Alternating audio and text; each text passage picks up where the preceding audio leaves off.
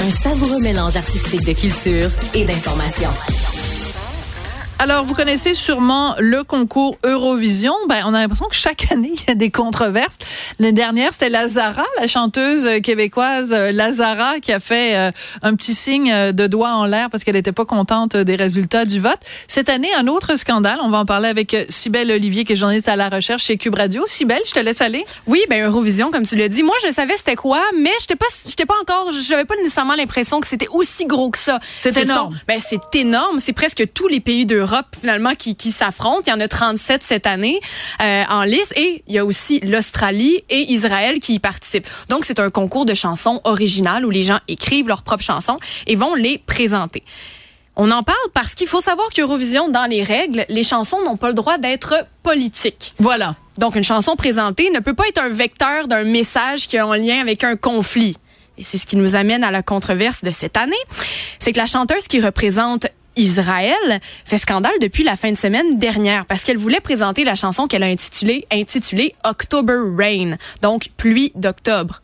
Évidemment. Et alors, alors on sait, pour ceux qui, parce qu'il y a des gens qui savent pas ce qui s'est passé le 7 octobre 2023. Donc, oui, oui, il y en a. Okay.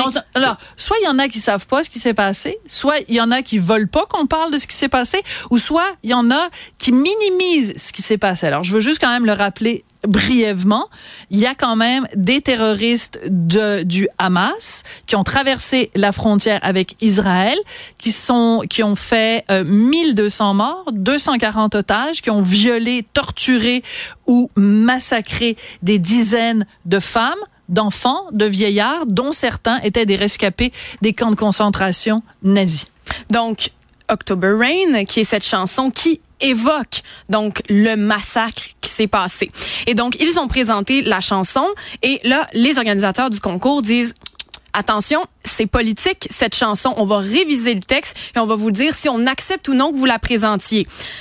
Ils ne l'ont pas accepté cette chanson. Je voulais qu'on prenne le temps de regarder les paroles, les paroles ensemble. Tu me les as données ici.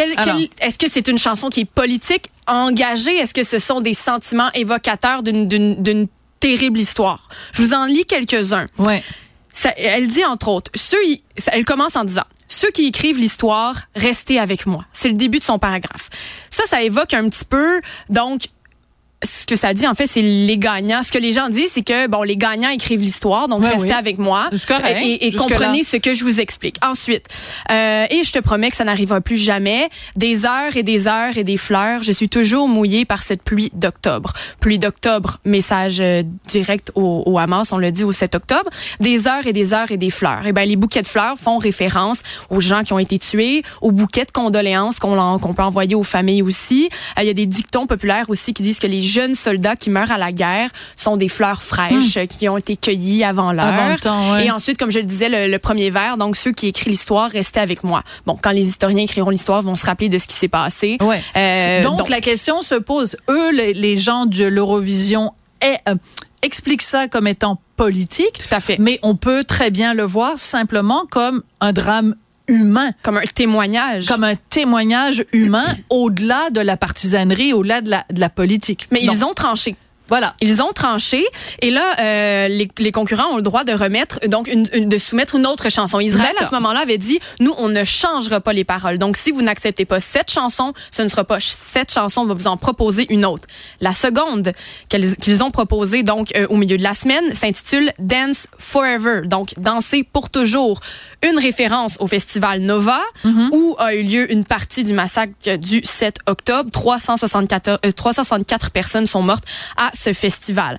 Donc, est-ce que Danse pour toujours va passer euh, va passer au conseil? Pour l'instant, je regardais les, dernières publications. Euh, les sources ne s'entendent pas toutes, mais pour l'instant, on, pense que la chanson ne va pas être euh, acceptée. Mais là, tu vois, la première, j'aurais tendance à dire, ok, oui, je peux comprendre le message politique derrière, beaucoup plus flagrant, si on veut, euh, flagrant, si on veut dire qu'il y en a un. Mm. Mais pour la seconde chanson qui risque d'être refusée, je vais vous lire quelques paroles. Là, on parle vraiment d'un témoignage et, plutôt d'une ode à ce qui s'est passé et à, à, celles et à ceux, mais à celles qu'on n'oubliera jamais.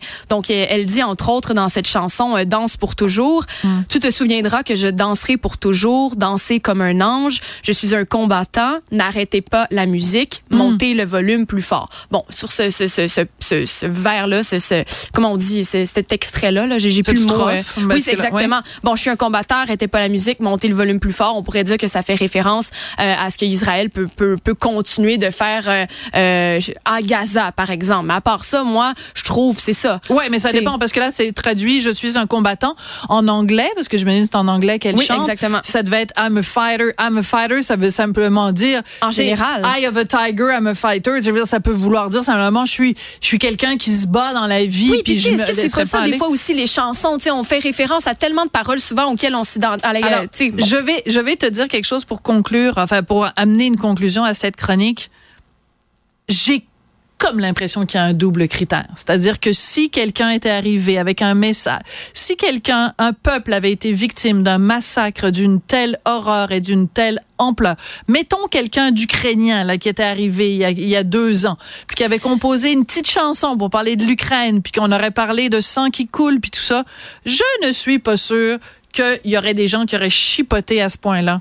Mais c'est peut-être mon biais inconscient. Oui, ben si je peux juste dire rapidement pour donner un exemple de ceux qui n'ont pas été acceptés dans les dernières années, la Géorgie a été disqualifiée parce que sa chanson s'appelait We Don't Wanna Put In, donc Poutine, ah, ben en lien avec l'invasion. Et tu vois, c'est très, très clair. Et l'Arménie avait changé de nom, qui était Don't Deny, sa chanson, pour Face the Shadow. Donc, Don't Deny ne, ne, par rapport au, génocide arménien. Là, ils l'ont changé pour Face the Shadow et finalement, ça a été accepté. Donc, est-ce que le conflit, présentement, prend trop de place sur la scène et on cherche peut-être, pas, je veux pas dire les bébites, mais on cherche un peu quels sont les problèmes pour ne pas qu'Israël participe à cause des pressions? Euh, c'est ce qu'on va voir, mais ça m'étonnerait pas. Je maintiens ce que je dis, si belle.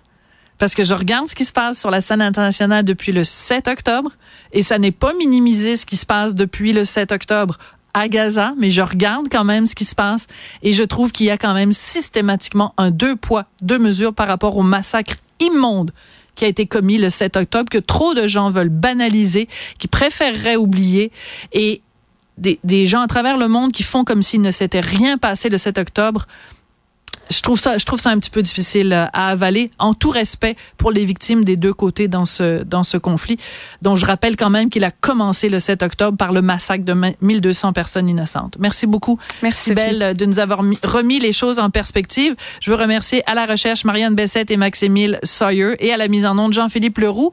Merci, allez en paix comme disait l'autre, puis on se retrouve demain.